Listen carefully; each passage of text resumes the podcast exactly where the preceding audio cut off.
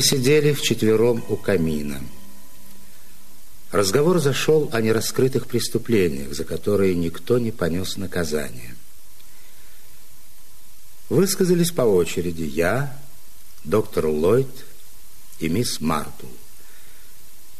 Промолчал лишь один человек, тот, кто по общему признанию имел больше прав выразить свое мнение, нежели кто-либо другой – Сэр Генри Клиттеринг, отставной комиссар Скотленд-Ярда, молча покручивал или скорее поглаживал усы и слегка улыбался каким-то своим мыслям. Сэр Генри, если вы ничего не скажете, я закричу. Много ли преступлений остаются безнаказанными? Вам мерещатся газетные заголовки – Новый провал Скотланд-Ярда, а дальше следует целый список неразгаданных тайн. Который, как я полагаю, составляет лишь незначительный процент от общего числа. Вот именно, вот именно. О сотнях раскрытых преступлений, виновники которых несут заслуженную кару, редко трезвонят в печати. Но ведь речь-то идет совсем не об этом. Разве не так? Говоря о необнаруженных и нераскрытых преступлениях вы имеете в виду разные вещи. Под первую категорию попадают все преступления, о которых Скотланд-Ярд даже понятия не имеет, о которых никому ничего не известно, как будто их и не было. Но таких, я полагаю, не столь уже и много. Ой ли, ой ли. Хм, сэр Генри, уж не хотите ли вы сказать, что их действительно так много? А, по-моему, их должно быть несметное множество. Мисс Марпл, дорогая моя. Разумеется, многие люди глупы. А глупых, что бы они ни сделали, рано или поздно находят. Но и не глупых людей тоже много. И прямо дрожь пробирает, как подумаешь, чего они могли бы натворить, не будь у них глубоко укоренившихся принципов. Да, да, есть много неглупых людей. Как часто какое-нибудь преступление выплывает на свет Божий из-за явной промашки преступника. И каждый раз вы задаетесь вопросом, а было бы оно раскрыто, не случись этой промашки? Это же очень серьезно, Глиттеринг. Весьма серьезно, право. В самом деле? Что вы хотите сказать этим своим в самом деле? Разумеется, это серьезно. Ну, вы говорите, преступление остается безнаказанным, но так ли это? Ненаказанным законом? Возможно. Но ведь причины и следствия действуют вне рамок закона. Заявлять, что каждое преступление несет в себе и наказание за него, это значит повторять избитые истины. Но, по-моему, нет ничего справедливее этого утверждения. Возможно, возможно. Но это не умаляет серьезности. Э, серьезности. Сэр Генри Клиттеринг улыбнулся. 99 человек из 100, несомненно, придерживаются вашей точки зрения. Но знаете ли, на самом деле важна не вина, а невинность. Вот чего никто не хочет понять. Я, во всяком случае, вас не понимаю. А я понимаю. Когда миссис Трент обнаружила, что у нее в сумке недостает полукроны, больше всех от этого пострадала приходящая прислуга – миссис Артур. Разумеется, Тренты грешили на нее, но, будучи людьми добрыми и зная, что у нее большая семья и пьющий муж, ну, они, естественно, не хотели доводить дело до крайности. Однако относиться к ней стали иначе и уже не оставляли на нее дом, когда уезжали. И она эту перемену в отношении сразу же почувствовала. Другие люди тоже начали думать о ней плохо. И вдруг обнаружилось, что виновата гувернантка. Миссис Трент увидела через дверь ее отражение в зеркале. Чистейшая случайность, хотя лично я предпочитаю называть это проведением. Да, мне кажется, сэр Генри именно это имеет в виду. Большинство людей интересовал бы лишь один вопрос. Кто взял деньги? Оказалось, что это был человек, на которого и не подумаешь. Ну, прямо как в детективных историях. Но единственным человеком, для которого исход дела действительно стал вопросом жизни и смерти, была бедная миссис Артур. Совершенно ни в чем не повинная. Вы ведь это хотели сказать, не так ли, сэр Генри? Да, мисс Марпл, вы попали в точку. Этой вашей приходящей прислуги повезло. Ее невиновность была доказана.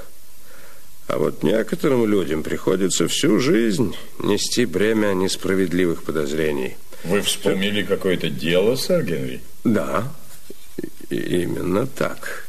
Один весьма, весьма любопытный случай. Мы полагаем, что это дело об убийстве, но у нас нет никакой возможности доказать это. Наверное, яд.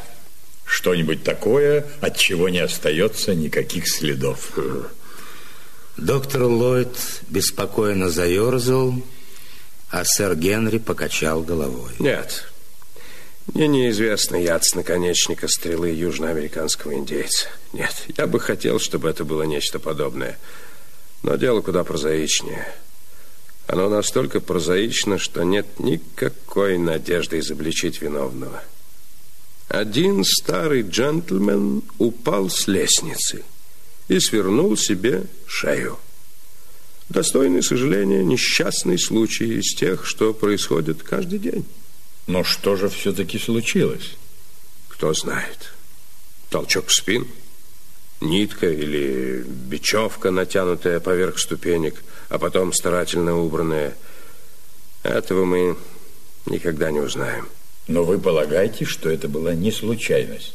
Ну, почему? Ну, это довольно длинная история, но... Ну, в общем, мы почти уверены. Как я сказал, нет никакой возможности изобличить виновника. Доказательства слишком уж неубедительные. Но у дела есть и обратная сторона. Та, о которой я говорил. Видите ли... Это могли совершить четыре человека. Один виновен, но другие-то трое невинны. Если не установить истину, эти трое так и останутся под ужасной тенью подозрения. Мне кажется, что вам лучше поведать нам свою длинную историю. Ну что ж, пожалуй, я могу ее и сократить. Во всяком случае, начало я дам в сжатом виде. История эта о немецком тайном обществе «Черная рука», действовавшем на манер мафии, ну, или того, что большинство людей понимает под словом «мафия». Система шантажа, террора. Эта организация внезапно возникла после войны и разрослась до поразительных размеров. Жертвами ее стало бесчисленное множество людей – Властям не удавалось добраться до ее корней, так как ее тайны ревниво охранялись, а найти человека, которого удалось бы заставить выдать организацию, было почти невозможно. В Англии о ней почти ничего не знали, но в Германии она парализовала жизнь страны. И, наконец, благодаря усилиям некоего доктора Розена, который одно время блистал в тайной полиции. Она была разбита и разогнана. Он стал членом этой организации, внедрился в ее штаб и, как я уже сказал, послужил инструментом, который способствовал ее падению. Но и он, в свою очередь, стал меченым.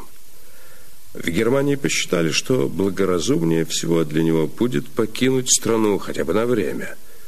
Мы получили письмо о нем от берлинской полиции и он прибыл в Англию. По приезде у нас состоялась личная встреча. То, что он говорил, свидетельствовало о смирении и спокойствии. У него не было никаких сомнений касательно будущего. Они найдут меня, сэр Генри, заявил он. Несомненно, найдут. Надо сказать, это был крупный мужчина с красивой головой и очень сочным голосом, а его национальность выдавала лишь легкая гортанность звуков. Он сказал, это неизбежно. Впрочем, мне все равно. Я готов. Взявшись за дело, я шел на риск. Я своего добился. Воссоздать организацию уже невозможно. Но многие ее члены еще на свободе, и они отомстят мне единственным доступным им образом, отняв мою жизнь. Это лишь вопрос времени. Но мне бы хотелось, чтобы время это протянулось как можно дольше. Дело в том, что я собираю и издаю кое-какой весьма любопытный материал. Итог работы всей моей жизни. Я бы хотел, если удастся, завершить этот труд. Говорил он простыми словами, но с некой возвышенностью. Я невольно восхищался им. Я сказал ему, что мы примем все меры предосторожности – но он попросту отмахнулся от моих слов. «Рано или поздно придет день, когда они доберутся до меня», — повторил он. «И когда он настанет, не казните себя. Разумеется, вы сделаете все, что в ваших силах». Потом он изложил свои нехитрые замыслы. Он пожелал снять небольшой коттедж в сельской местности, э, где мог бы тихо жить и продолжать свою работу — он остановил выбор на одной деревушке в Сомерсетшире, в Кингснеттон, в семи милях от железнодорожной станции. Деревня была почти не тронута цивилизацией. Он приобрел там довольно милый коттедж, перестроил его, весьма довольный, поселился там. Домочадцев было мало. Племянница Грета, Гертруда, старая служанка-немка – которая верно служила ему почти 40 лет, секретарь и один рабочий, он же садовник, Добс, уроженец Кингснеттон. Четверо подозреваемых? Да, вот именно. Четверо подозреваемых. Угу. Ну, а больше рассказывать почти нечего. Жизнь мирно текла к Кингснеттон пять месяцев, а потом обрушился удар – Однажды утром доктор Розен упал с лестницы. Полчаса спустя его нашли мертвым. В то время, когда, как предполагалось, произошло несчастье, Гертруда была у себя в кухне за закрытой дверью. Она, по ее словам, ничего не слышала. Фрейлин Грета была в саду и, опять же, по ее словам, высаживала какие-то луковицы. Садовник Добс сидел в небольшом сарайчике, где хранятся горшки с высаженными цветами. Он, по его словам, подкреплялся между первым и вторым завтраком. Ну, а секретарь вышел прогуляться. И вновь мы вынуждены верить ему на слово. Алиби ни у кого из них не было. Ведь ни один не мог подтвердить показания другого. Да, но кое-что известно определенно. Сделать этого не мог никто пришлый, так как чужого в такой, такой маленькой деревеньке, как Кингснеттон, наверняка заметили бы. И парадная, и, и задняя двери были на замке, и у каждого обитателя дома был свой ключ. Так что круг подозреваемых ограничивается этой четверкой, как видите.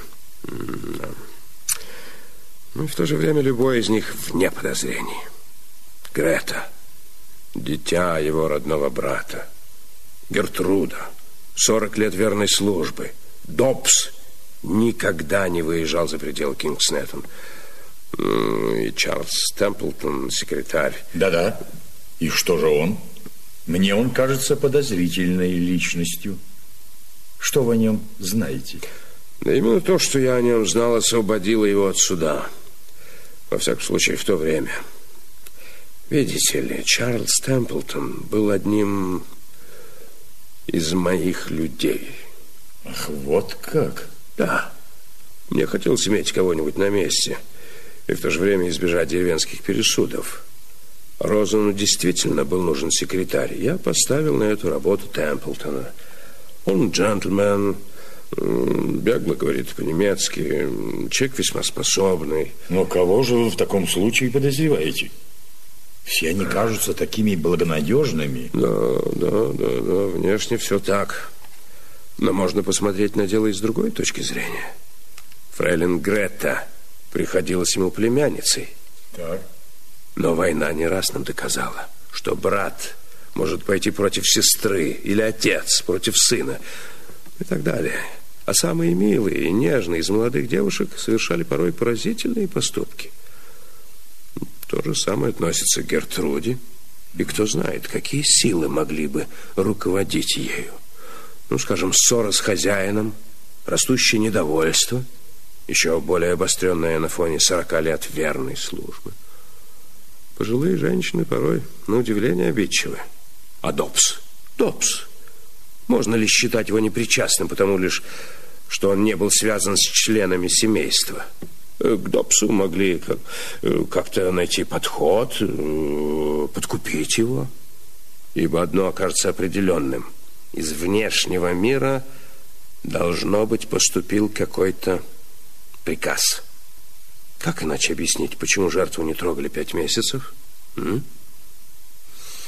Нет, агенты общества, должно быть, занимались делом, еще не уверенные в предательстве Розена – они ждали несомненных доказательств его вины. Потом же, когда всякие сомнения были отметены, они, вероятно, отправили послание своему шпиону внутри дома. Послание, в котором говорилось «Убей». Какая мерзость. Да. Но как пришло это послание? Этот вопрос я пытался прояснить, ибо он давал мне единственную надежду на решение этой головоломки к одному из этих людей, наверное, каким-то образом нашли подход. Либо как-то связались со своим. Отсрочек быть не могло. Я это знал. Как только команда поступала, она тут же выполнялась. Такой был почерк у черной руки. Я задался этим вопросом и занялся им так, что мои действия, наверное, Наверное, покажется вам до смешного дотошными. Кто приходил в коттедж тем утром? Я не исключил никого. Вот, вот список. Он вытащил из кармана конверт и извлек из его содержимого какую-то бумажку. Так, мясник принес баранью шею. Проверено и подтверждается. Рассыльный от бакалейщика принес мешочек кукурузной муки, два фунта сахара, фунт масла и фунт кофе. Тоже проверенный подтверждается. Далее, почтальон принес два проспекта для фрейлин Розен. Одно местное письмо для Гертруды, три для доктора Розена и два для мистера Темплтона. Причем одно из них заграничной маркой. Сэр Генри помолчал и извлек из кармана пачку бумаг. Возможно, вам будет интересно взглянуть на них своими глазами. Они были переданы мне разными людьми, связанными с делом. Или же извлечены из корзины для использованной бумаги. Пожалуй, излишне говорить, что они были проверены всевозможными экспертами на невидимые чернила. Все такое прочее. В этом отношении бессмысленно ждать волнующих открытий. Мы все сгрудились вокруг, чтобы посмотреть. Проспекты были, соответственно, от цветоводческого питомника и от одного известного лондонского магазина мехов. Два счета, адресованные доктору Розену. Один местный за семена для сада, а другой из некой лондонской фирмы канцелярских принадлежностей. Письмо, адресованное ему, было следующего содержания.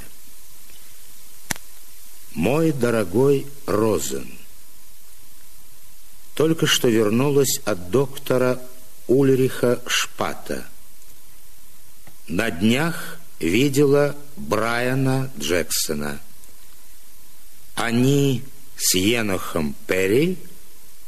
только что вернулись из Египта в Йорк. Не сказала бы, что завидую их поездке. Как я уже говорила, берегитесь одного человека. Ты знаешь кого, хоть и не согласен со мной. Твоя Георгина. почта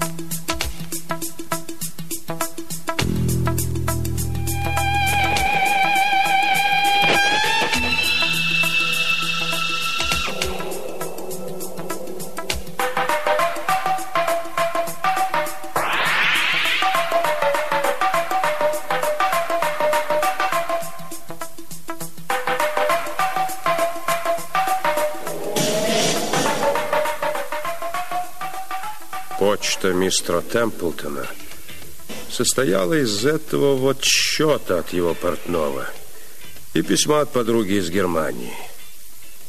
Последнее он, к несчастью, разорвал, когда прогуливался. А вот, наконец, письмо, полученное Гертрудой. «Дорогая миссис Шварц, мы надеемся, что вы сможете прийти на нашу вечеринку в пятницу». Викарий говорит и надеется, что вы придете. Приглашаются все как один. Рецепт для ветчины был очень хороший, и я благодарю вас за него. Надеюсь, что вы пребываете в добром здравии, что мы увидим вас в пятницу. Остаюсь преданная вам Эмма Грин. Доктор Ллойд улыбнулся. Мне кажется, тут все неподсудно. Ну, я так подумал.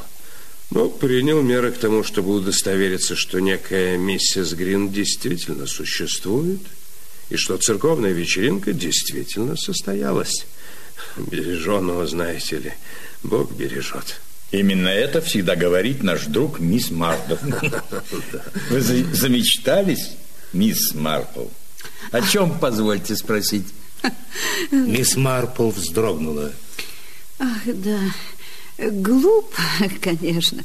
Но я просто задумалась, почему в письме доктору Розану так много разных имен? этом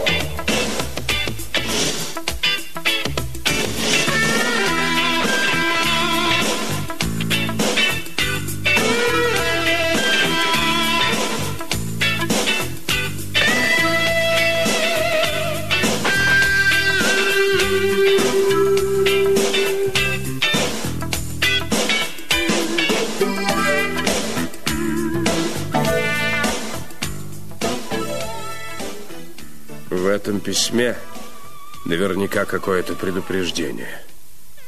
Это первое, что привлекло мое внимание. Я замечаю больше, чем вы думаете. Да, да, да, да, да. Предупреждение. Но о ком? Есть тут одна странность. По словам Темплтона, доктор Розен вскрыл письмо за завтраком и перебросил через стол секретарю, сказав при этом, что он понятия не имеет, от кого оно. Но ведь письмо подписано Георгина. Трудно понять. Тут неразборчиво. Может быть, и Георг, хотя больше похоже на Георгину. Только почерк, по-моему, мужской. Вы знаете, это интересно. И это интересно, то, что он бросил письмо через стол и сделал вид, будто ничего не понимает. Хотел посмотреть, какое будет выражение лица, ну, у кого? У девушки или у мужчины? Или даже у кухарки. Она могла быть в комнате, подавала завтрак. Но чего я не понимаю, так это... Да, это очень странно. Она нахмурилась над письмом.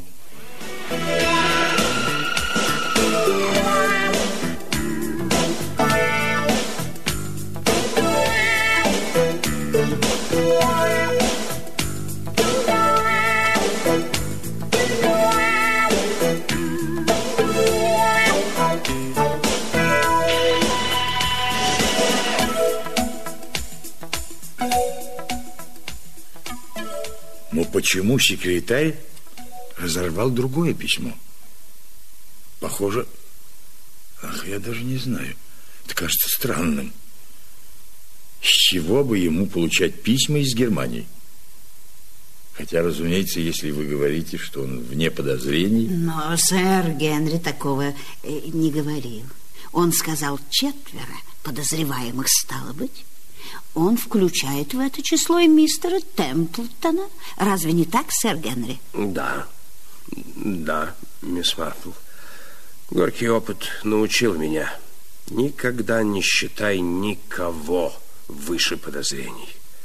Я только что объяснил, почему трое из этих людей могли в конце концов оказаться виновными. Как бы невероятно это не выглядело. Чарльза Темплтона я тогда исключал, но потом, следуя этому правилу, добрался и до него. Я был вынужден признать, что в любой армии, на любом флоте и в любой полиции есть некое число изменников, как бы ни неприятно это сознавать. И я беспристрастно рассмотрел доводы против Чарльза Темплтона. Я задал себе почти тот же вопрос, какой только что задала мисс Марпл. Почему это он, единственный из всех, не смог предъявить полученное письмо, да еще из Германии? Почему вообще он должен получать письма оттуда? Последний вопрос выглядел невинно. Я задал его Чарльзу. Ответ был прост. Его тетка была замужем за немцем, и письмо прислала кузина Чарльза. Так я узнал то, чего не знал раньше. Темплтон поддерживает связь с Германией. А это, конечно же, включало его в список подозреваемых. Он человек, который мне всегда нравился. Но, честно говоря, я должен признать, что он возглавляет этот список. Однако, правду я, видимо, никогда не узнаю. Дело не только в наказании за убийство. Тут возникает вопрос во сто крат важнее. Быть или не быть карьере весьма уважаемого человека. Это подозрение, от которого я не могу отмахнуться. Мисс Марпл кашлянула. Э, если я э, вас правильно поняла, сэр Генри, вы озабочены судьбой молодого мистера Темплтона. Да, в некотором смысле. Вообще-то это применимо ко всем четверым, но, с другой стороны, подозрение в адрес Добса, например, никак не отразится на его карьере. Вся деревня убеждена, что смерть доктора Розена – это всего лишь несчастный случай. На Гертруде это отразится несколько в большей степени. Ну, возможно, охлаждение отношений с Фрейлин Розен – Впрочем, может статься ей все равно. Ну, что до Гретты Розен, то тут мы подходим к самому деликатному моменту. Грета – красивая девушка. Чарльз Темплтон – привлекательный молодой человек, и на пять месяцев судьба свела их вместе – лишив светских развлечений, вы понимаете меня. И случилось неизбежное. Они полюбили друг друга, даже если дело и не дошло до объяснения. И тут разражается катастрофа. Этому уже три месяца. Дня через два после моего выхода в отставку Грета Розен посетила меня. Она знала, что я в отставке, но хотела повидать меня по личному делу. Она походила вокруг около, но, наконец, спросила, что я думаю о том письме с немецкой маркой, которое Чарльз разорвал, из-за которого она вот так переживает. Все ли тут в порядке? Разумеется, она верит его объяснениям, но если б только она могла знать наверняка, вы понимаете? Она хочет верить, но мешает это ужасное подозрение, решительно отодвинутое на задний план сознания, но не изжитое вовсе. Я был с ней совершенно откровенен и спросил ее о том же. Я спросил ее, была ли она на пороге любви к Чарльзу, а он к ней. Да? Вероятно, ответила она. Да, я знаю, так оно и было. Мы чувствовали себя такими счастливыми, радовались каждому дню. Мы оба знали. А спешить было некуда. В нашем распоряжении было все время в мире. Когда-нибудь он скажет, что любит меня, и я отвечу, что и я тоже. Но вы понимаете, о чем я? А теперь все изменилось?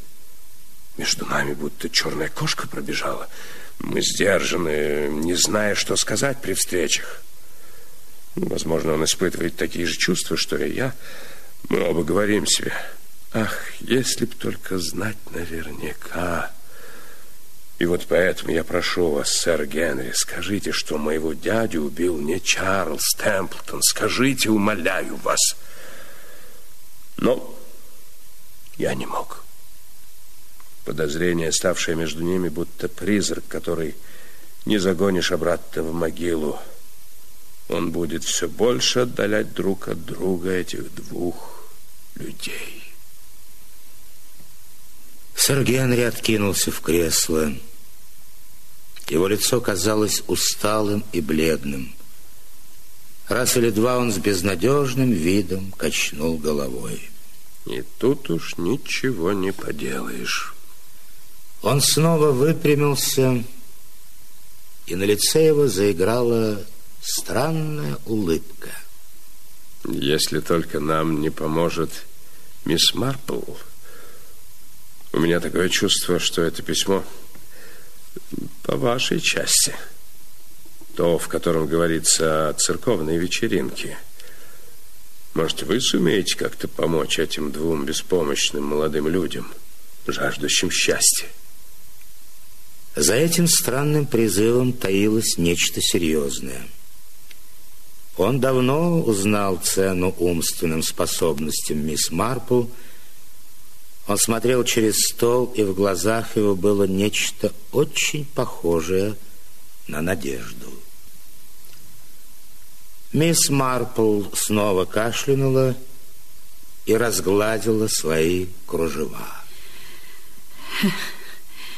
Письмо совершенно ясное. Только я имею в виду не письмо от церковной общины, а то, другое.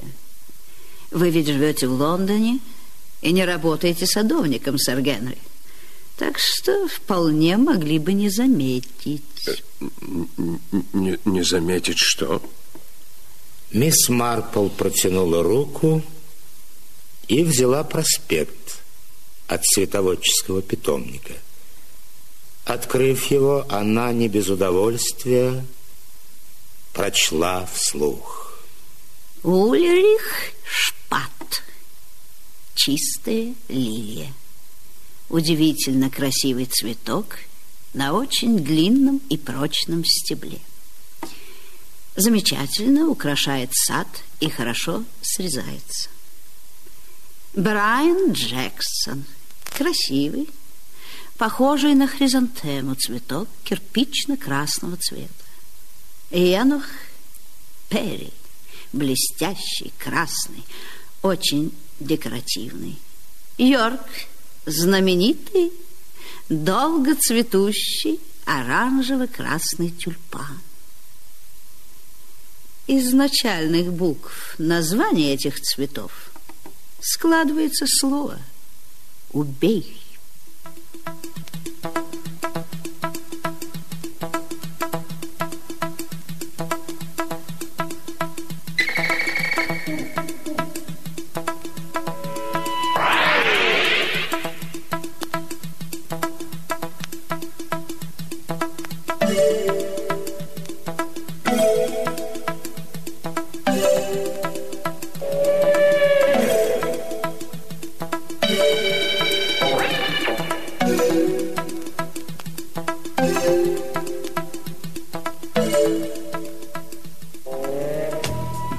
Письмо-то пришло на имя самого доктора Розена?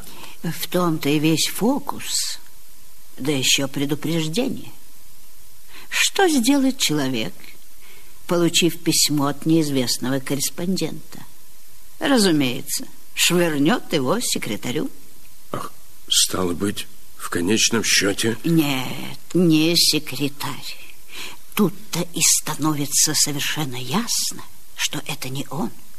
Будь так, он ни за что не допустил бы, чтобы потом это письмо нашли и никогда не уничтожил бы то другое с немецкой маркой. Его невиновность, да позволено мне будет употребить это слово, прямо светится. Ну, тогда кто? Ну, это же очевидно. За столом был еще один человек. И он, что вполне естественно при данных обстоятельствах, протянул руку за письмом и прочел его. Наверняка так явно и было. Вы помните, что с той же самой почты этот человек получил Садовый проспект.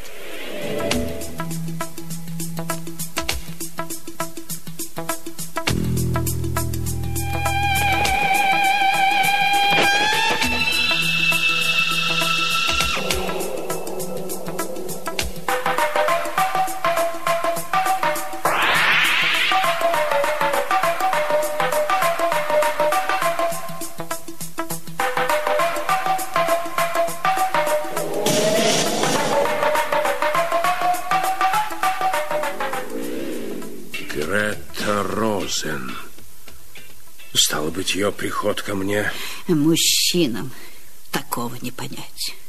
А вот мы, женщины, к сожалению, много знаем о представительницах слабого пола.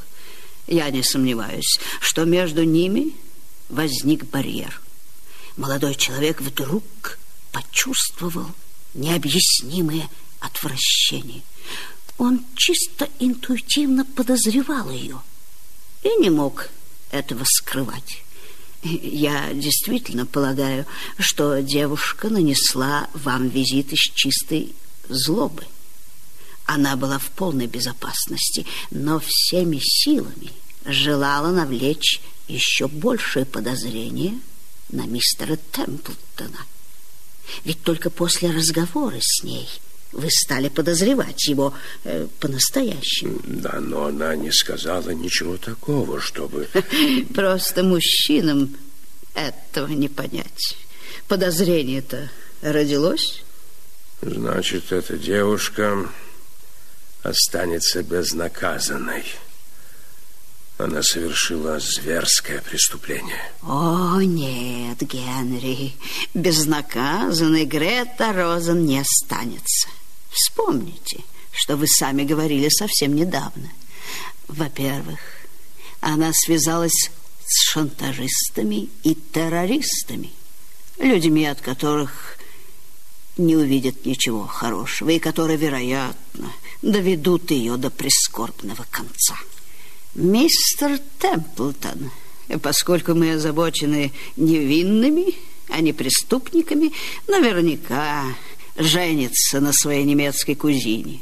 То, что он разорвал письмо, довольно подозрительно, но не в том смысле, а совсем в другом.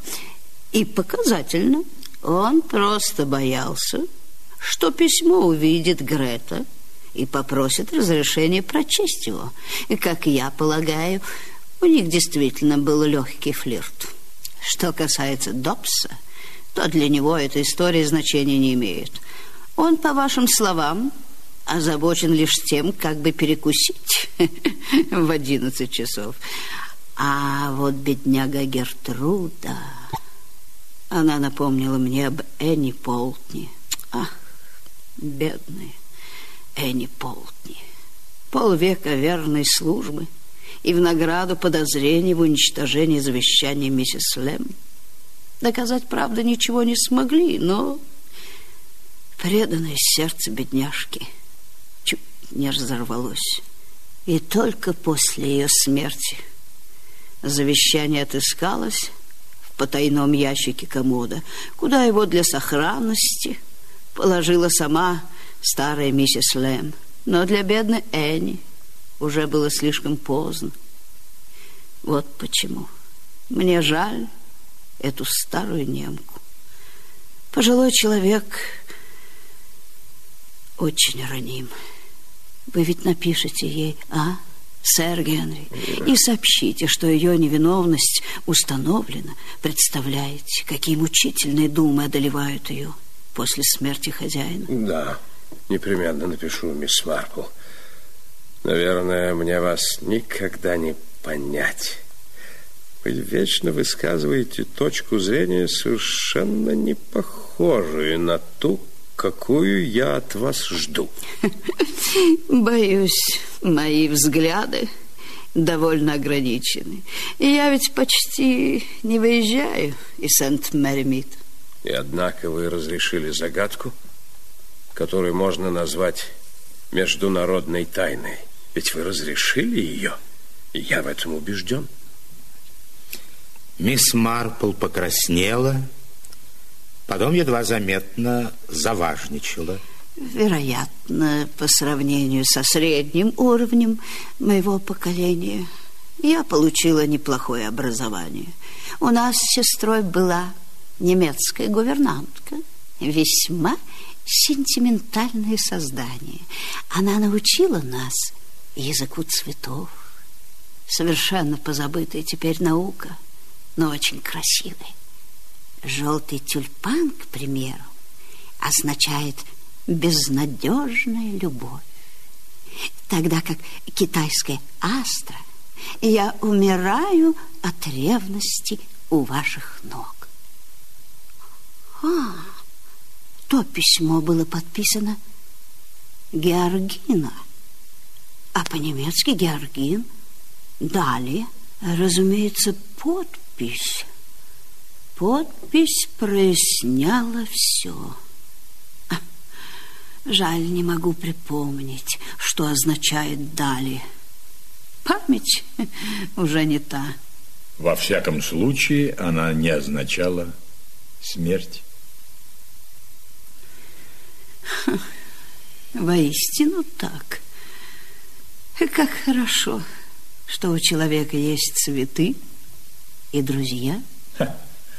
Нас она ставит на второе место. Вы заметили? Когда-то один человек, о, это было очень давно, каждый вечер присылал мне пурпурные орхидеи. А это что означает? Это означает, жду вашей благосклонности. Сэр Генри как-то по-особому кашлянул и отвернулся. А, вспомнила. Дали означают предательство и обман.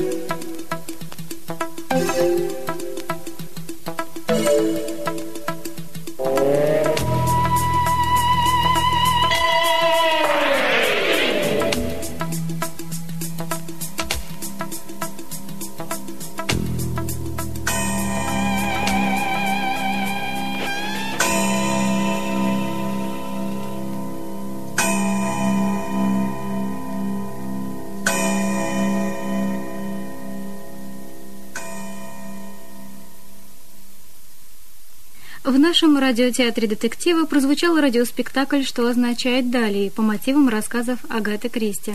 В постановке были заняты артисты Татьяна Тарасова, Геннадий Богачев, Всеволод Кузнецов и Евгений Агафонов. Запись из фондов радио.